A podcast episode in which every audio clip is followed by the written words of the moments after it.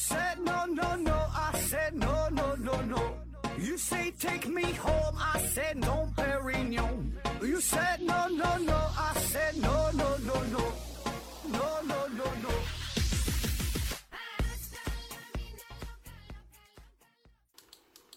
拼命探索不求果，欢迎您收听思考盒子。本节目由喜马拉雅平台独家播出。呃，非常感谢 Winterhold Stupidly 的听友的提问哈，为我们这个节目啊是贡献了相当相当数多就呃很一般的问题啊，但因为还是挺多的嘛啊，咱还是给他开一个专场吧啊。第一个问题，他问说很多可燃气体，比如说丁烷、天然气、煤气、瓦斯等等。为什么煤气罐儿最常见？呃，各种可燃气体有没有优缺点？哈，我买了火焰枪，喷枪就是丁烷啊，为什么不用煤气啊？呃，当然，各种可燃气体都有它各自的优缺点啊，有它自己的特点，有它自己的适用范围啊。就像你说的煤气哈，煤气的主要成分一般就是一氧化碳、氢气。嗯，烷烃、芳芳烃、什么烯烃啊，我查到的啊。然后说这火焰喷枪用的是丁烷哈，那么丁烷它的优势就是燃烧率比较高啊，是清洁能源。嗯，然后在充分燃烧的情况下呢，一般它只放出释放出这个二氧化碳和水蒸气，相对来说是比较安全的啊。所以呢，它比较适合于像火焰喷枪。咱们一般去外边野餐用的那种，好像用的也是丁烷吧。就是它的优势所在。至于说每一种可燃气体它的优缺点，这我就不说了哈，因为可燃气体太多了啊。你可以自己一搜索，哎，比如说甲烷有什么特点是吧？氢气有什么特点？各个特点啊，你你你一找就 OK 了。下一个说，在美国或者欧洲会给一些非法移民进行入籍，哎，这是为什么？达到什么样的条件才会入籍？这样不，呃，不就会增加更多的非法移民嘛？为什么允许啊？社会，呃，不就越来越乱了嘛？啊，说这个非法移民的事儿是吧？呃，有一些你说非法移民美国说黑黑黑一阵，然后哎还能获得永久定居的权利哈？这具体什么条件哈？我记得是说搁这会儿是黑到多少年？黑到十五年还是怎么地呀？反正有一些具体要求，这我没查啊，这玩意儿我上哪记得去？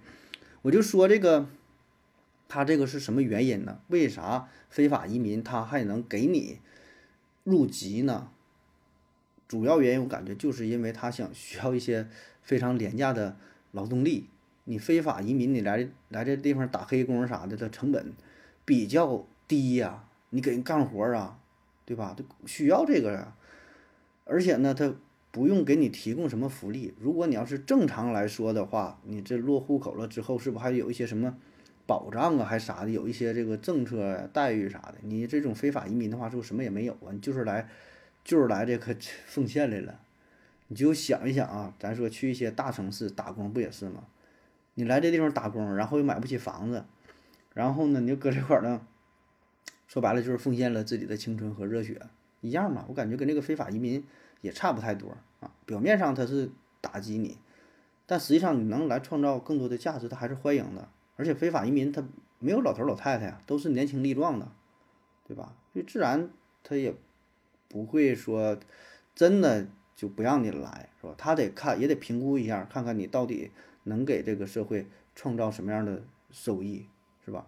而且呢，嗯，很多非法移民来的到这地方，你看似他挺闹事儿哈，但我觉得也是比较好管理。他可能没有什么文化，然后没有什么水平。也没有什么权利的意思，就被当地所压榨、被利用了，所以很多时候他也是睁一只眼闭一只眼吧。下一个问题，呃，说关于睡眠的是吧？我睡九到十个小时才能保持清醒，是不是可以通过训练能让我每天只睡六到七个小时能保持清醒和精力充沛？能不能介绍一下具体的训练内容？啊，这个不能介绍啊，因为你这还是关于健康啊、医疗方面的。因为睡眠这事儿，呃，严重来说，你这也得去正经医院找正经大夫。因为什么呢？你睡眠感觉每天睡眠不够，你睡九个小时、十个小时才能保持清醒，原因很多。有的，比如说常见的就是过度劳累，对吧？短暂的非常劳累，或者有的是紧张，然后焦虑、不良的情绪，可能都会引发，嗯，比较容易犯困。那严重的，比如说你有这个大脑疾病、大脑供血不足啊、脑梗、脑脑血管狭窄等等这些原因，也会让你这个这个感觉睡眠不够啊。还有像内分泌紊乱的、甲状腺功能异常的，呃，贫血、营养不良啊，都会导致这种情况。所以这不是单纯锻炼的事儿，你得查明原因，对吧？这个咱不别给你瞎指挥啊，就用什么方法锻炼啥的，你先排除疾病的问题啊。下一个问题说，现在呀在德国读大学，但是呢我感觉呀时间不够啊，想早点呢独立成家，呃自己挣钱而不是受父母资助啊，但是起码呢还要读四五年，不知道学门技术手艺还是继续读大学，能不能给点建议？我的建议，我的建议就是你不要听别人的建议。我现在没看懂你这个问题是干啥？你你现在是正在大大学，正在德国读着大学，然后你是说有不想读大学吗？说的要有学门手艺，还是说继续读大学？你能放弃你的大学吗？不读了？那你这事儿我感觉不是你自己一个人能够做主的，你还是应该跟你的家人谈一谈，聊一聊，说说自己的想法吧。你来。德国你不念大学，然后你干啥呀？你说你学手艺，你学手艺，你学炒菜呀，开挖掘机呀，还是学干啥呀？这个我也不太懂啊，不知道德国是什么行情啊，对吧？而且我也不知道你对哪方面比较感兴趣，比较擅长。我给你推荐一个事儿，然后你就不爱整。我说你跟我学做主播，当个音频主播，然后你我你说我这普通话啥也不行，啥也没有我这么标准，你也当不了。所以这得看你自己啥啥情况啊，是吧？看你自己有什么想法啊？这个我咋咋给你建议啊？我建议你去创业，你拿一千万去创业，那你又拿不出来，你说你咋整？呃，动物在猎杀其他动物时会不会有负罪感啊？他们怎么想的？人们是否可以通过科学研究知道他们怎么想的？啊，这且不说动物在猎杀其他动物时是否有负罪感。这动物干啥的时候，咱都不知道它是怎么想的呀。现在人和动物还没法做到有效的交流吧？呃，起码说我没看到特别权威的这个机构啊、组织啊给出结论说咱们能跟动物现在聊天的，知道它怎么想的。那且不说人和动物之间，就人和人之间，你说你咋知道人家是怎么想的，对吧？人和人之间都没法交流，还说动物呢，是吧？咱不要。轻易把自己的思维、自己的情感赋予到别人身上，也不要把自己的思维和情感赋予到动物身上，啊？动物它有它的整个一套体系，它有它对这个世界的理解，在他们的那个架构当中，可能根本就没有“负罪”这个词儿，这是我们这个文明诞生出来的。咱不是说没有，是不一定有啊，咱不知道有没有，啊，我记得心理学上有一个叫摩根法则，说如果可以用较低的心理机制来解释某种行为，那么，呃，我们就不要把它归因于更高级的心理过程，就是你手摸这个炉子非常热，然后你就躲开了。啊，你用比较低的这心理机制就能解决，就是因为它热烫了啊，你就躲开了，就不用更高级的说，哎呀，我这摸这个炉子很烫，我要是手不拿开，是不是别人觉得我很傻呀？我得拿开呀，你不用想这么多啊。所以对于动物来说，我觉得它吃它就吃嘛，它不吃它就死啊。我不把你整死，你就给给我整死；我不把你吃了，我得饿死。所以可以用比较低级的心理机制来解释的话，咱们就没有没有必要。想的那么复杂，其实这个就是，呃，奥卡姆剃刀在心理学上的一种应用吧，哈。当然，我觉得这个法则它不是真理，不是定理，嗯，不是说都对啊。但我觉得是一种思考问题的方式，对吧？特别是这个心理问题，呃，现在也没研究的特别明白，对吧？这玩意儿谁能说得懂啊？很多过程它就是一个黑盒子，就是黑箱理论。有这种输入就有相应的输出，但是至于中间到底是怎么工作的，这个工作机制是啥，咱现在连皮毛都没研究明白啊。也许说未来呀，咱能给这动物脑袋上插个电极，咱跟动物聊聊天、唠唠嗑啊，知道这狗怎么想的，猫怎么想的。我觉得太遥远了，我对这个事儿是不抱有什么太太这个理想、太太乐观的态度哈。你就算说是人能就是脑机接口这个事儿实现了，我都觉得人和动物之间的情感是没法交流的。我觉得这个是非常非常遥远。而且话说回来了，动物有没有到底有没有感情啊？对吧？你说这个乌龟有没有感情？鱼有没有感情？虾有没有感情？你说高等的可能会有点感情，对吧？你说黑猩猩什么大猩猩什么可能有？你低端的蚯蚓它有没有啊？不知道。下一个问题。呃，腐烂发霉的食物啊，如果长时间高温烹煮，是不是可以完全杀菌、去除有害物质？哎，我就发现你问的问题很多都是跟吃东西有关，不是过期了就是变质了、烂了还能不能吃，对身体有没有害啊？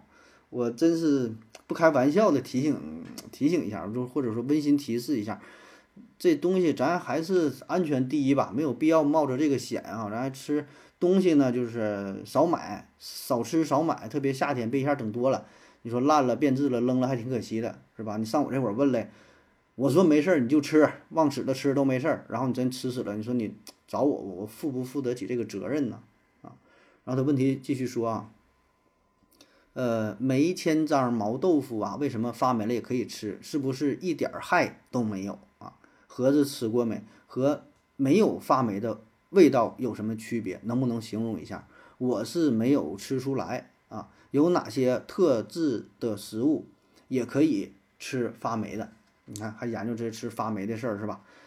呃，咱先说第一个事儿哈，说腐烂发霉的食物，如果经过长时间高温的烹煮，是不是可以完全杀菌、去除有害物质啊？这事儿呢不一定啊，不一定，也许能，也许不能，因为咱们一般高温，所谓你说高温烹煮杀菌，你能煮到多少度？水就一百度也就开了。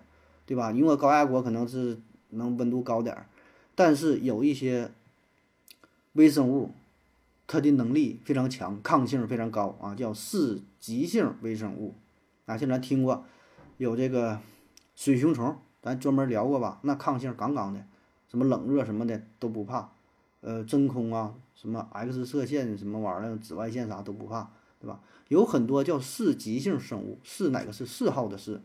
四极性，他就喜欢极性，不该不是极性，他还不得劲儿呢。比如说，就你说热这个事儿，有一类叫做嗜热微生物，啊，嗜热微生物就是有些就那些细菌，它在哪呢？呃，温泉里，在这个这个火山火火山里边，有一些自带地热的土壤里边，啊，海底火山口，那温度可都不低呀。嗜热的，还有嗜冷的呢。极地、深海、高山、冰窖里边，还有嗜酸的，pH 非常低，pH 三、pH 四就能活，pH 二那都有，还有嗜碱性的，嗜碱性 pH 达到十、十一的也有，还有嗜盐的，浓盐啊，浓盐，咱一般说浓盐，这不这盐水呀，这不是杀菌消毒吗？你就喜欢浓盐的，还有这种嗜高压的，啊，还有这种抗辐射的。各种各样的微生物都有啊，所以这玩意儿呢，咱别别赌啊，别拿自己的命赌啊，没有什么意义。呃，如果你非抬杠说我吃了这些发霉的也没事儿啊，我也没死啊，是吧？专家什么都吓唬人啊。呃，这玩意儿可能是你既往运气运气好，但不代表说你一直这么好啊。也许说一直都好，有可能吃一辈子这种剩饭剩菜，对吧？舍不得扔的，可能真就啥事儿没有啊。但这玩的就是一个概率。啊，反正我是不建议你赌啊。如果有可能的话，咱还没到那份儿上，说吃不上饭，说家里边就这些东西不吃就死的情况下，我就不建议你吃啊。呃，然后说这个梅千张干呃毛豆腐啊，毛豆腐一般也炸的那玩意儿是吧？为什么发霉了可以吃？是不是一点害都没有啊？为什么可以吃？因为它发霉，它这种菌是有益的真菌，有益的有好处的啊。你喝那个酸奶不什么什么菌？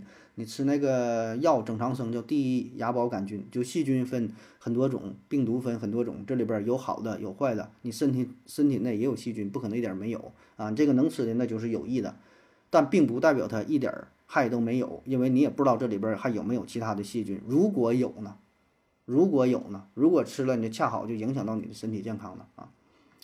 然后说和没发霉的味道有什么区别？能不能形容一下啊？这形容我不太会形容啊，我能我能感觉到，但形容不出来。你说味道这个事儿怎么形容啊？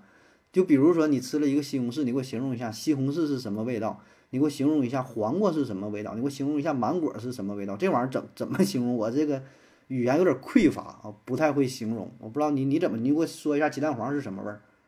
对吧？这不是简单的酸甜苦辣咸这种说法啊，它咋形容？真不会了啊。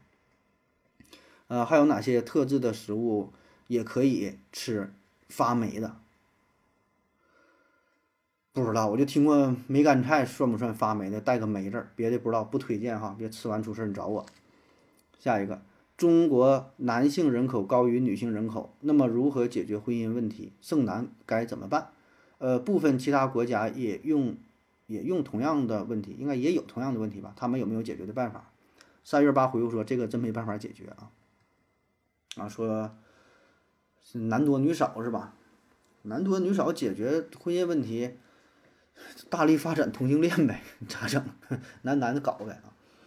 我觉得最根本的还是从呃宣传呐、教育啊，就是观念这方面去转变。就这一代人已经是这样了，你也改变不了，你也不能说把多的这些男的给杀掉，对吧？你也没法变出那些女的，你去哪整？要不然就是引进，从外国整点乌克兰大妞过来，从俄罗斯整点大妞过来，对吧？那那解决，让你说咋解决？你现拿大棚扣，你也长不出这么多女的了，也不就是不够用，对吧？你说咋整？所以只能是从下一代，对吧？从未来做起呗，尽量咱说做到重男轻女，甚至说是重女轻男，是吧？然后调节一下嘛。然后岁数大了可以找年轻了呀。你现在二十，那现在多生点女孩，等你四十的时候。生出的女孩长到了二十，你试试可以娶人家二十的，所以多生点女的呗，现在那对吧？政策宣传重女轻男，当然这个思想不对哈，你不说要解决这个问题吗？我只是提出了这个这个思路，对吧？那么对性别问题上，当然应该是男女平等，起码作为咱一个自媒体节目，官方咱嘴上得这么说，是吧？但是说如果作为解决问题的方案的话，我只是提供了这个思想，包括说同性恋可能也不是特别倡导的，对吧？但是也可以在一定程度上缓解这个问题。再比如说未来可以有这个性爱机器人儿。现在也有，对吧？现在有有充气娃娃，有什么各种辅助的方式？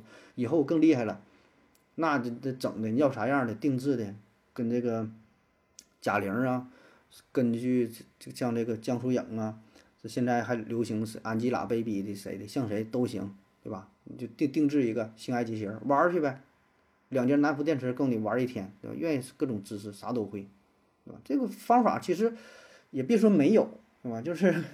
看你能不能接受，看你愿不愿意啊。下一个，有没有哪些天然的食物啊，可以代替伟哥啊，或者能让男人更持久？你一天你都吃这会儿发霉的食物了，都过期食品了，你还搁这会研究吃伟哥？你有那条件吗？你吃伟哥还吃什么伟哥啊？吃不起是伟哥，想用天然食物还代替是吧？你就吃俩馒头吧，吃完你就你就有劲儿了。代替代替啥？代替呀，全他妈的做广告，谁能代替伟哥？我咋不信？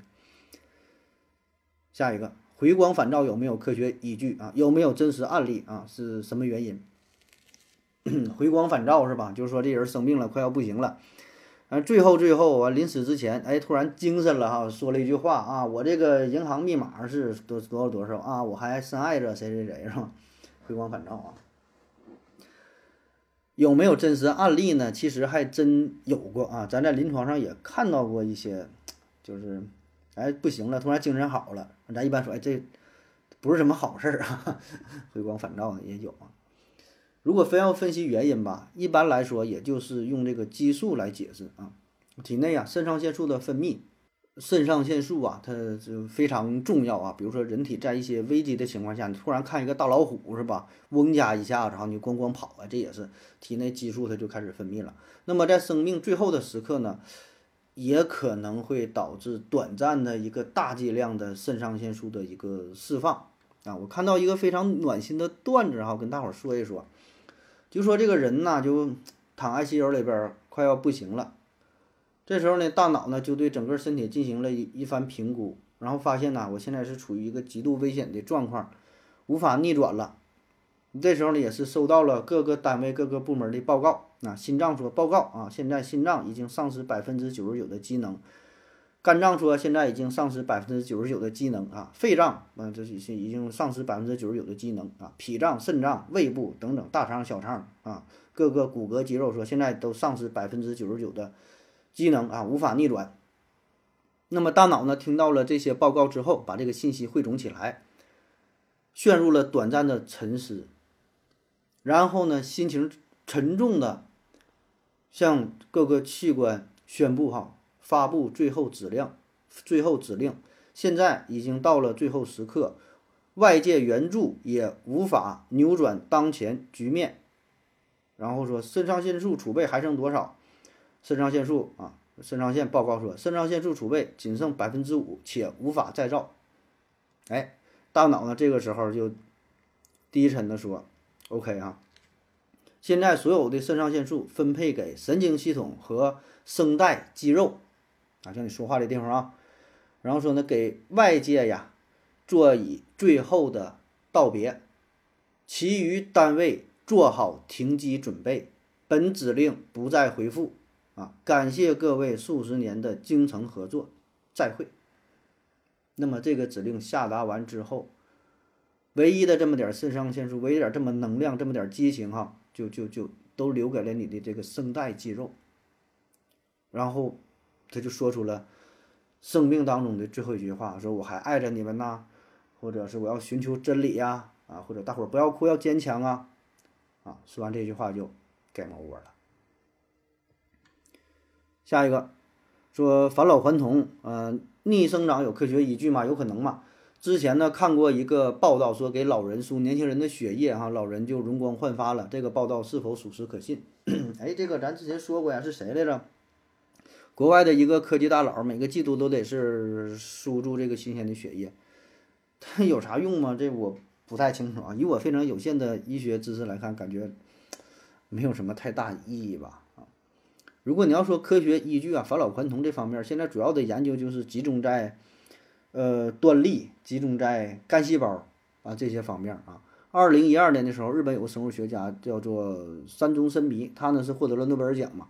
他主要的研究呢，就是发现成熟特化的细胞可以重新编程，呃，变成身体的所有组织啊，就啥意思？就干细胞，干细胞就相当于啥呢？就是比如说啊，就干细胞就跟大学生一样，啊，他是刚考大学，他未来有无限的可能可以报各个的专业，然后呢，每一个成熟的细胞啊，组成了不同的器官，有的就是你成为医生了，有的你成为。教师有的成为空姐，有的成为护士，呃，有的成为什么，就是不同的行业啊。但是这个大学生就是干细胞，他可以，他可以重新重新开始，重新选择，他可以成为不同的器官。这个对于干细胞的研究，你返老还童不就是吗？你咱为啥老了，这细胞成，它只能往这一个方向发展。完了，如果说咱从头再来一遍，那你不就是返老还童了吗？啊，当然这些也都是研究啊，都是集中在实验室当中，真实的。嗯，官方渠道我是不知道啊。如果你非要说是有阴谋论哈，或者有一些背后的什么大富豪已经是返老还童了，那咱就不知道了哈。也许有吧。下一个问题，呃，挂胡子私处的毛，挂完后呢会尤其疹子、泡胀、包毛囊炎、内生毛啊。他写就是这么写的啊。为什么理发后（括弧贴着头皮剪光就没有胀包和内生毛）？啊，问题没看懂啊。下一个问题，为什么有人会拍小电影啊？被家人朋友发现了怎么办？当个外围女不就可以了吗？这这我这我真不知道，这我不知道人家咋想的。你可以问一问，你可以问一问这些女主角，看看她是怎么想。这个咱就不不揣测。这是个人的这个想法，他的需求啊，是热爱呀，还是被逼无奈呀，还是有其他什么追求？这咱不知道哈，这咱不瞎揣测，你自己问去吧。下一个，为什么圣诞节在中国受欢迎啊？但是复活节、圣周五、宗教改革日啊，说实话，你这说是哪一天我都不知道。说这些节日在中国的知名度啊，却不如圣诞节，以及圣诞节是耶稣诞生的日子。和圣诞老人有什么关系？过洋节会不会让新生代缺少对中国传统节日的认知？什么样的节日会成为假日啊？什么样的节日不会？关于节日的问题呢？第一个说为什么圣诞节在中国受欢迎，其他那些节不受欢迎？嗯，我觉得还是圣诞节比较重要呗。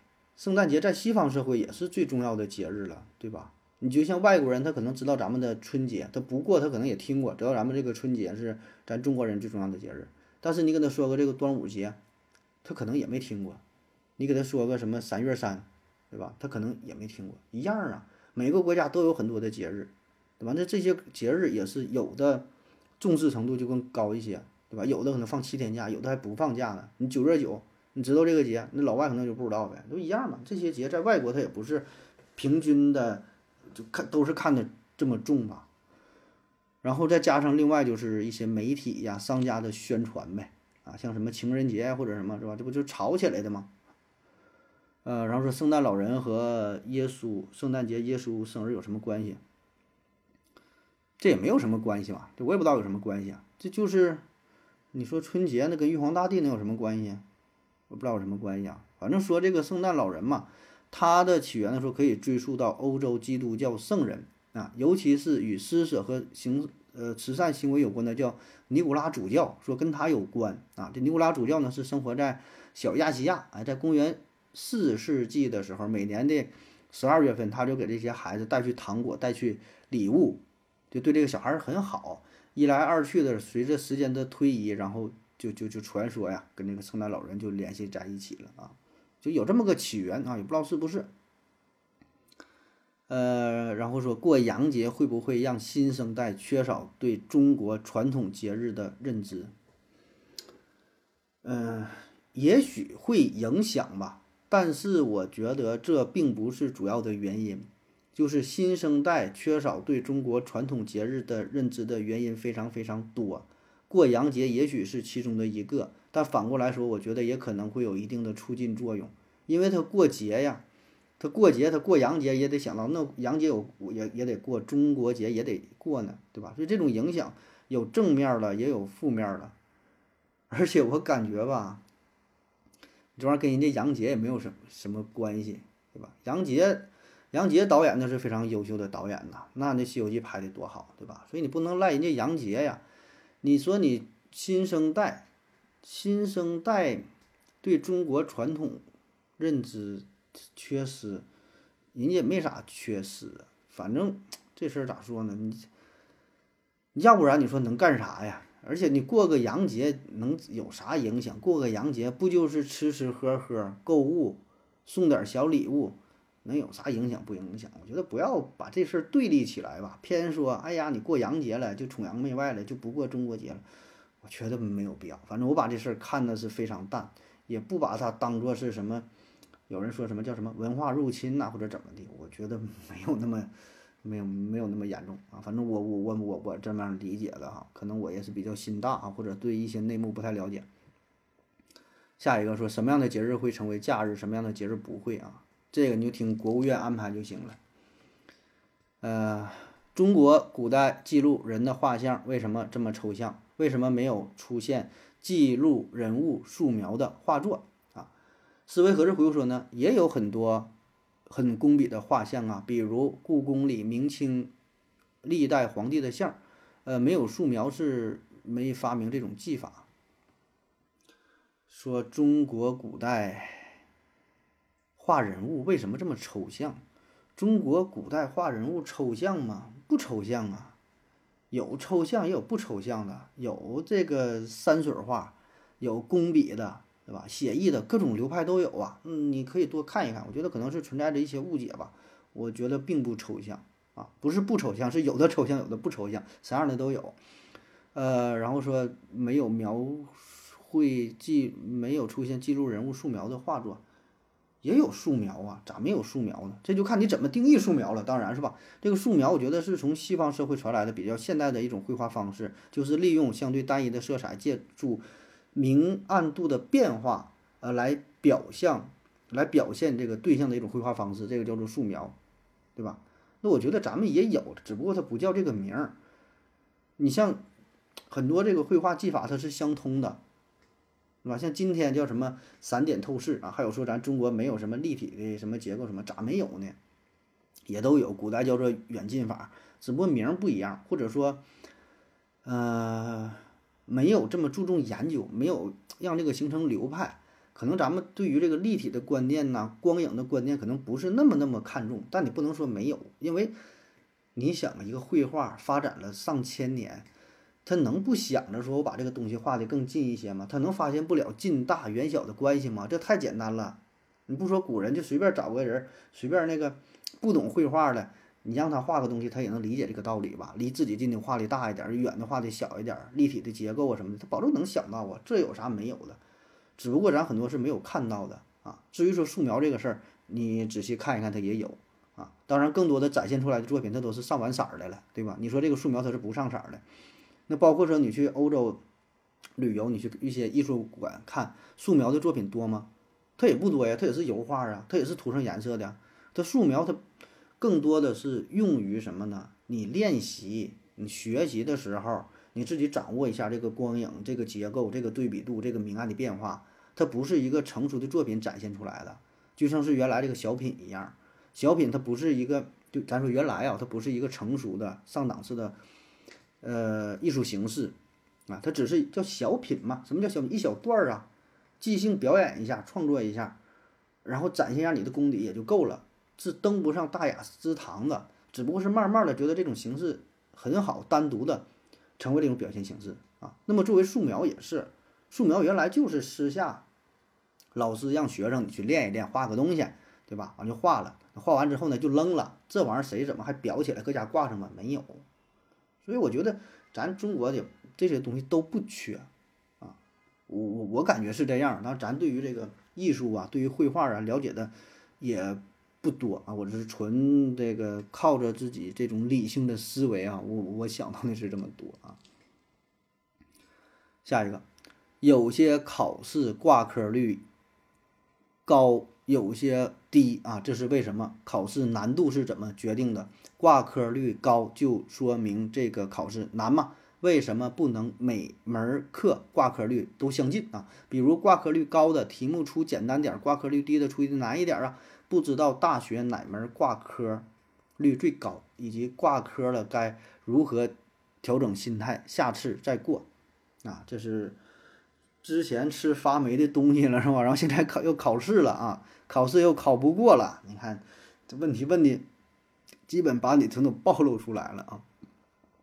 说到挂科这个事儿吧，这个中国大学这么多，专业这么多，各个专业，嗯，哪个挂科高？高低高低咱也不知道哈，反正在医学院校呢流传着这么一句话，叫生理生化是必有一挂啊，病理病生是九死一生啊，可见其难度啊，这是比较有名的啊。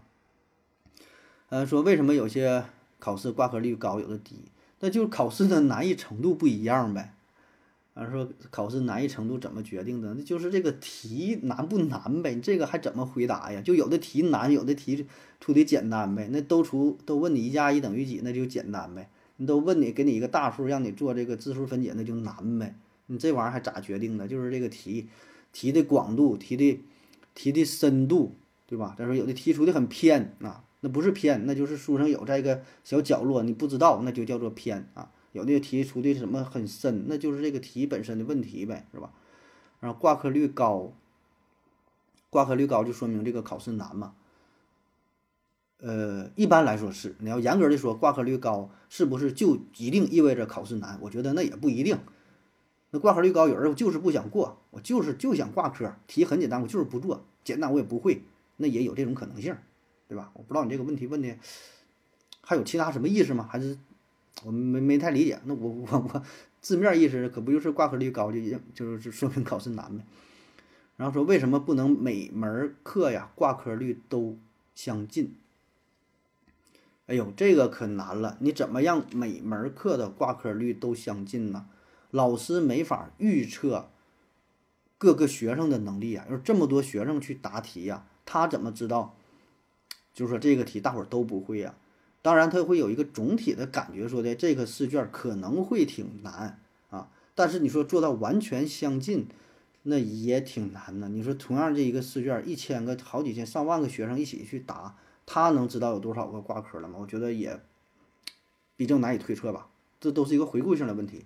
你说现在就是让数学老师和语文老师俩人商量好，一百个学生哈，你出一套语文卷，你出一套试题这个数学的卷，一百个学生咱都让八十个人及格，那二十个人不及格，你出一套卷子，我也出一套，能做到吗？我感觉这个太难了吧，对吧？你这不是你自己的问题，你还得考虑到学生的问题，你还得知道每个学生掌握的什么程度，你还得知道他这个答题的时候是否失误，那 我觉得做不到啊。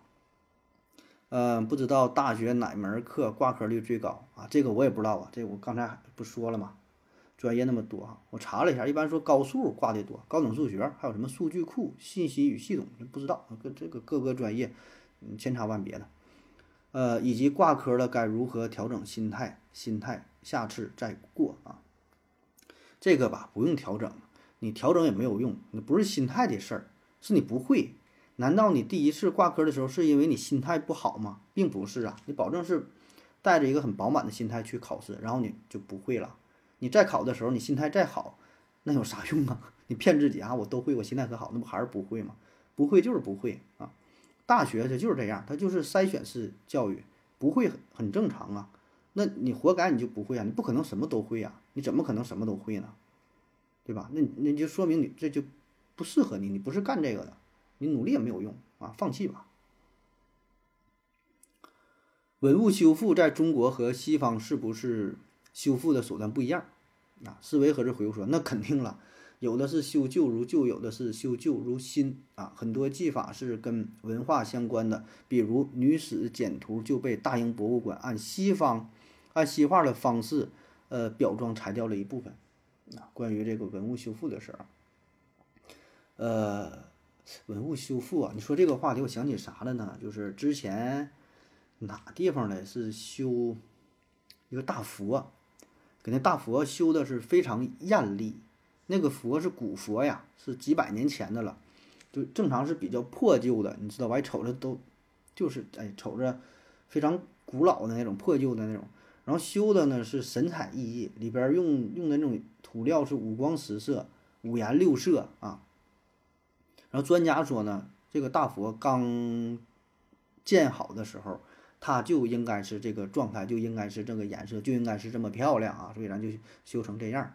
所以这是像思维盒子说的，这个修修复这个事儿呢，有的是你说叫修旧如旧，有的是修旧如新，就是我把这个东西是呈现到什么状态，是它过去刚建好的状态，还是现在经历了岁月的洗礼之后呈现的状态？那每个人的想法态度也不一样啊，而且你要说到什么东西方修复，那更不一样了。不用东西方，就是咱自己东方，咱就自己就两个修复师，两个都是玩文物都修复的，他修复的手法也不一样。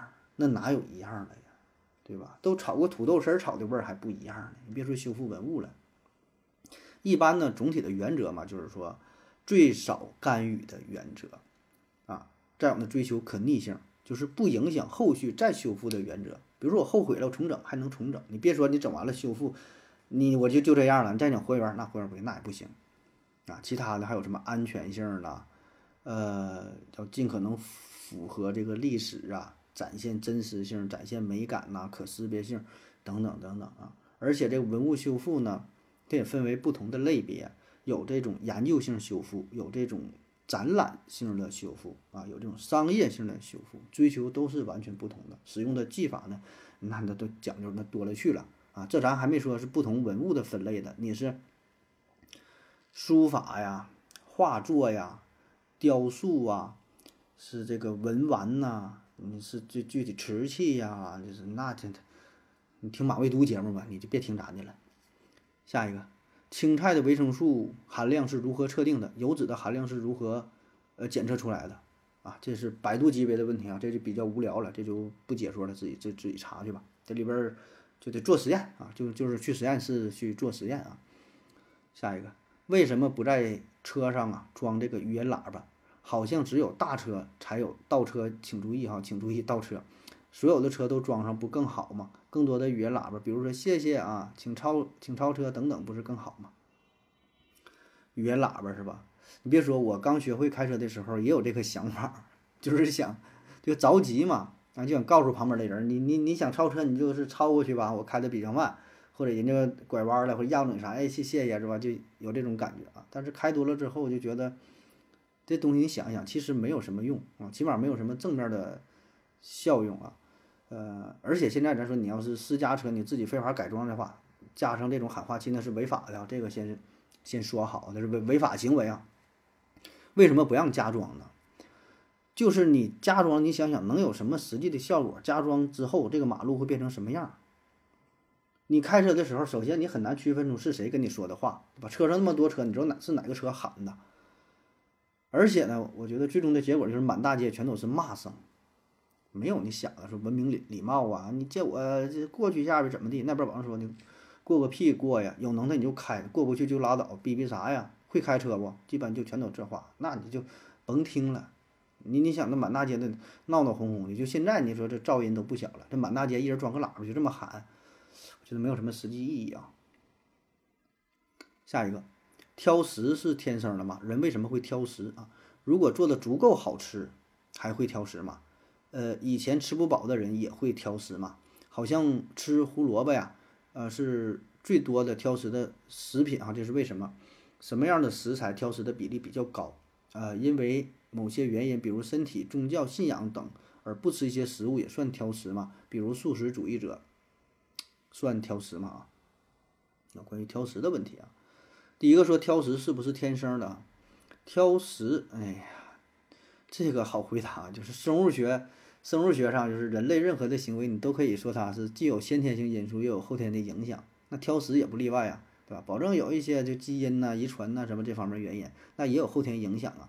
比如说，这小孩小时候吃了一个土豆泥啊，他妈给他做的土豆泥，但是这个土豆泥做的特别咸啊，放错了，本来想放点儿盐，不是不是不是放点糖啊，又又多多加了两勺盐，特别咸，然后孩子就产生了心理阴影，他就觉得这个土豆泥就非常非常咸，他就不吃，长大以后也不吃，对吧？这种例子也挺多吧？后天的影响还有其他方面的影响，那后天保证是有影响的啊。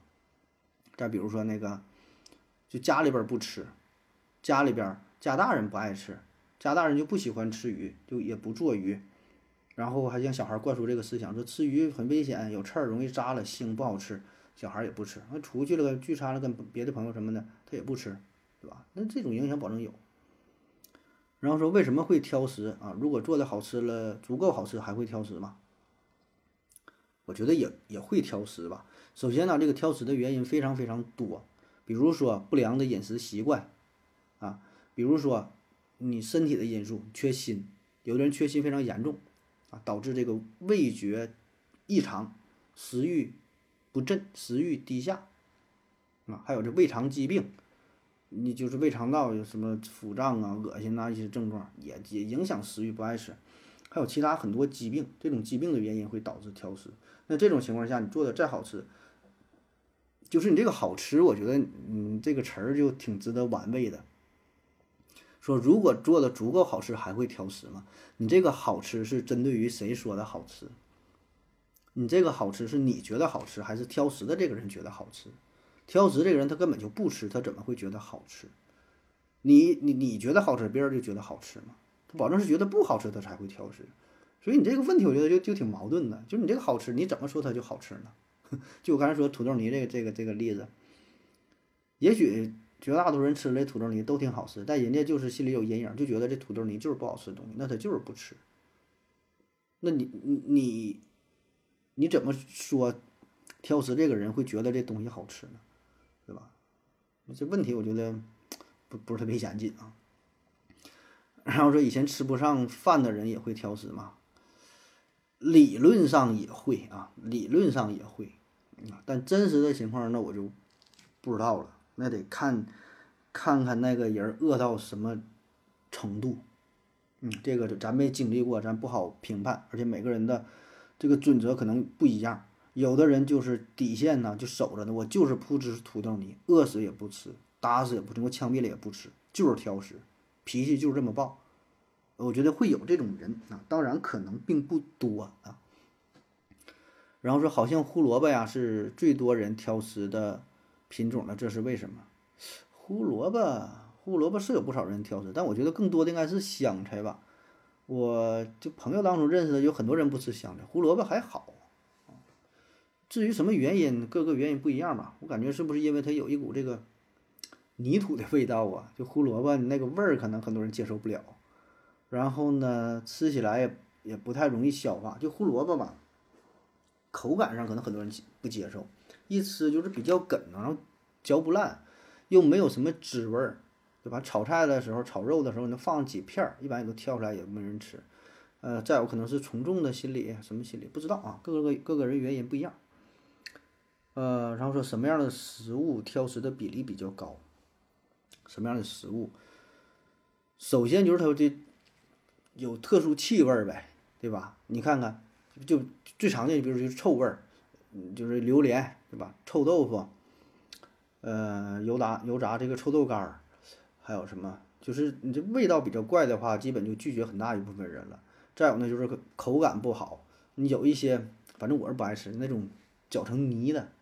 放那个绞馅机，什么榨汁机，什么就搅搅碎了成泥，然后黏糊糊的感觉，我就不爱吃。不管什么东西，我就是很难接受，就是能不吃就不吃啊，没到饿死的份上，我就不会吃那些东西，口感不好。再有一类呢，就是吃了之后不舒服呗。我原来吃什么，我也没啥挑食，我还真就没啥挑的。但如果说你，有的人吃了之后过敏呐、腹胀啊、难受啊，就就挑食呗。呃，然后说因为某些原因，比如身体、宗教信仰等等，而不吃一些东西也算挑食吗？比如素食主义算不算挑食啊？呃，因为某宗教原因不吃，算不算挑食是吧？我觉得那就。不算吧，其实这算不算也无所谓啊，这不就是一个定义的事儿吗？你把它定义成算挑食，那就算；定义成不算就不算呗。那单纯从挑食的定义上来看，严格的说，挑食呢，这也算是一种疾病了。往大了说，这叫选择性饮食障碍啊。说在饮食过程当中对某种食物挑剔，或仅吃几种喜欢的或习惯的食物啊，或者是不能接受某种性状的食物啊，比比如说糊状，哎，就刚才说这种。所以呢，他这种原因呢是，我觉得算是被动的原因，就是你身体的情况，主观上你还可能说，哎，我我应该去吃这个东西，但是我实在我身体上接受不了。但是你说宗教的原因，那你这不就是你主观我不吃吗？你说我信了这个宗教啊，我这个我我我信这个宗教就不能吃大闸蟹，但是我很喜欢吃，我要控制自己，这两个感觉不太一样吧？但是我觉得这不重要嘛，我怎么就？这定义的事儿啊，你你说算就算呗，看这个定义呗。下一个，明星啊，怎么做到手机微信号不被泄露的？如果被泄露了，有什么处理的办法？呃，神经细胞家回复说，因为明星混的是明星的圈子，大家会自觉的为他人保守某些隐私，这也是为了自己，为了保护自己啊。呃，说如果哪个突然把微信号给了平民，就难免不会泄露。啊，说明星怎么做到保护的这事儿吧？明星怎么？哎呀，你说这个头一阵不是王一博，王一博个人信息被泄露了吗？怎么处理的？就赶紧换个号呗，还能咋处理？呃，明星为啥一般很少泄露啊？这玩意儿就像神经细胞家说，人家有人家的圈子，人家的圈子不会加一般的人儿啊。你你想想啊，刘德华圈子，他刘德华他能加张学友，对吧？也不一定加，那关系咱不知道。反正说就就这意思，就这个档次的，你不可能逮谁都加呀。商场什么做活动啊，你得关注我，完后再加个好友，拉个群，然后天天帮我砍一刀。那你说人家能干这事儿吗？人家有人，人家这这个这个这个圈儿啊，对吧？你一般人加他，人家也通过不了啊。你陌生电话打过去，人家也不接呀，你也不知道人家是谁呀。可能真有一些明星也会接到一些诈骗的推销的广告那种电话，但人压根就不接呗，你不接你也不知道对方是不是刘德华，而且就算人家把这个这个信息告诉给自己的亲朋好友，你说刘德华把自己的微信号告诉他妈了，不不用告诉人家保证有微信是吧？那他妈也不可能把这个微信号轻易给别人啊，毕竟人家是一个战队的，他能轻易说的靠这个卖钱呢？他有病啊，是吧？这谁跟谁一伙儿啊，对吧？而且绝大多数这些明星，人家都有自己的经纪人呢，都有自己的助理呀，等等，是吧？一般你也联联系不上人家呀，你咋联系呀？下一个，呃，如何避免职业球员打假球、赌球啊？打假球这个事儿是不？哎呀，假球这事儿今年可是挺热闹。先是那个足球嘛，是吧？铁子进去了，整出一帮人儿，是吧？当然了，中国男足假球这事儿也也不是什么新鲜的了，是吧？然后呢，还有这个篮球啊，CBA 呀，CBA 是吧？上海上海男篮对江苏男篮，是吧？李楠指导是吧？这也有。然后说外国的也有啊，外国早些年 NBA 那个叫多纳吉是吧？操纵比赛最后也是也是坐牢了吧？还有像啥早些年意甲是吧？尤文是吧？电话门事件有的是啊。还有像世界杯上，据说也有，这咱不知道啊，这个没抓住现行，没有确切的这个证据啊，但是很可能就会有。还有像斯诺克头一阵，梁文博不也是吗？打假球，终身禁赛了吧？啊，这事儿太多了啊。然后说怎么避免他们打假球、赌球啊？我觉得也避免不了，没有什么招啊，要什么加强宣传教育啊，提高他们的觉悟什么，都都没有用，有啥用啊？唯一有用的，我觉得就是加大这个处罚力度，对吧？就像这种终身禁赛，然后呢，罚款罚的你倾家荡产呢，或者怎么的呢？就是用这这些处罚的措施吧，然后能警醒这些队员啊。当然了，有的时候诱惑太大，诱惑太大，处罚力度也是比较低，权衡之后还是愿意去冒险。所以怎么去解决？我觉得这个问题永远也解决不了，永远会有。打假球的，永远会有这个赌球的队员存在！好了，以上就是今天的全部内容，感谢各位收听，谢谢大家，再见。如果你也想提问的话，请在喜马拉雅平台搜索西西弗斯 FM，在最新的一期节目下方留言即可。回答的可能比较慢，不要着急哟。